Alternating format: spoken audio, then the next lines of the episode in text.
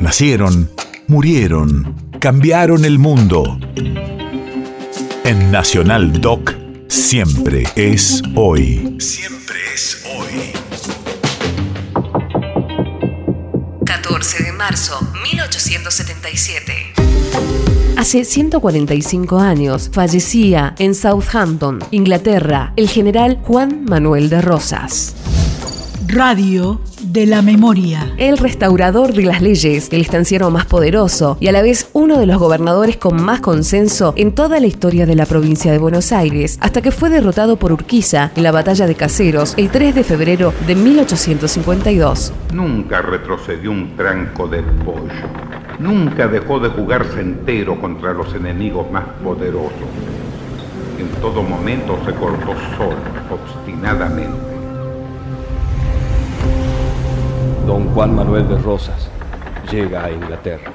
En Southampton compra una pequeña propiedad a la que con trabajo y paciencia convierte en típica estancia criolla. En la mañana del 14 de marzo de 1877 muere el general don Juan Manuel de Rosas, víctima de un proceso agudo pulmonar. Solamente es asistido por su médico y su adorada hija, Manuelita. El féretro cubierto con un manto negro y una larga cruz blanca, es colocado en el carruaje fúnebre, tirado por cuatro caballos cubiertos de terciopelo negro.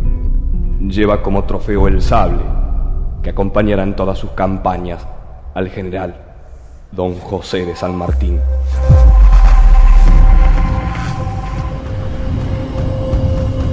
Por la Confederación, por el pueblo federal, por el sistema americano, jugó Rosa su fama, fortuna y honra. Las perdió como necesariamente tenía que ocurrir. País de efemérides.